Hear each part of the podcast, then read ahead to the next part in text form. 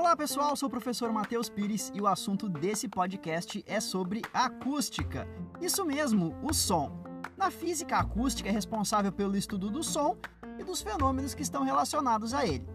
Mas para facilitar o nosso estudo, precisamos organizar as ondas sonoras em algumas partes. Vamos lá? A primeira coisa, o som é uma onda mecânica. A onda mecânica é aquela que precisa de um meio material para se propagar. Então, o som, a nossa onda sonora, ela utiliza o ar como meio material de propagação. Isso quer dizer que se não tivesse o ar, nós não nos escutaríamos? Verdade. Se não tivesse o ar, não teria como o som se propagar. E um fato interessante é que nós não escutamos as explosões que acontecem lá no Sol, porque entre o Sol e o nosso planeta, a Terra, existe um vácuo, então não tem material para que haja essa propagação sonora. Mas a velocidade do som, qual seria? Depende de vários fatores, como o meio onde ele está se propagando, se for no ar a temperatura, a altitude, enfim. Mas no geral, a velocidade do som no ar é em torno de 340 metros por segundo. Isso significa mais de 1.200 km por hora. É bem rápido, não? O nosso segundo aspecto é saber que o som é uma onda tridimensional, ou seja, o som se propaga em todas as direções.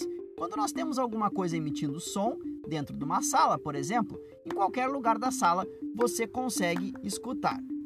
A nossa terceira observação é classificar quem está emitindo som. Vamos precisar utilizar uma palavrinha chamada fonte sonora. A fonte sonora é qualquer coisa que faça barulho. Pode ser uma pessoa falando, um cachorro latindo, um prato caindo ao chão, uma frenagem de carro, enfim. Fez som, emitiu barulho, é uma fonte sonora. Mas o que faz o nosso ouvido distinguir um prato caindo de um papagaio? Bom, o que faz distinguir são duas coisas. A primeira é a frequência e a segunda é o timbre. A frequência de um som vai indicar se o som é mais grave, tem uma frequência mais baixa. Som grave é aquele som mais grosso. Se o som tem uma frequência mais alta, ele vai ser um som mais agudo, aquele som mais fininho.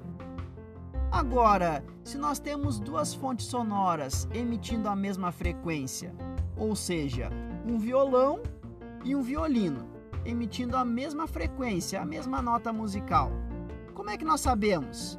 Nós sabemos através do timbre. Então, o timbre ele é o formato da onda. Diversas fontes sonoras podem emitir a mesma frequência, mas nós identificamos uma de outra através do timbre. A nossa quarta e última propriedade seria a intensidade sonora. A intensidade sonora está relacionada com o botão de volume lá do rádio. Tu gira o botão de volume, tu aumenta o som ou seja, tu tem um som mais intenso. Quando nós diminuímos a intensidade, nós baixamos o volume, nós temos um som menos intenso. Certo, pessoal? Então esse foi o nosso podcast sobre acústica. Obrigado aí, até a próxima.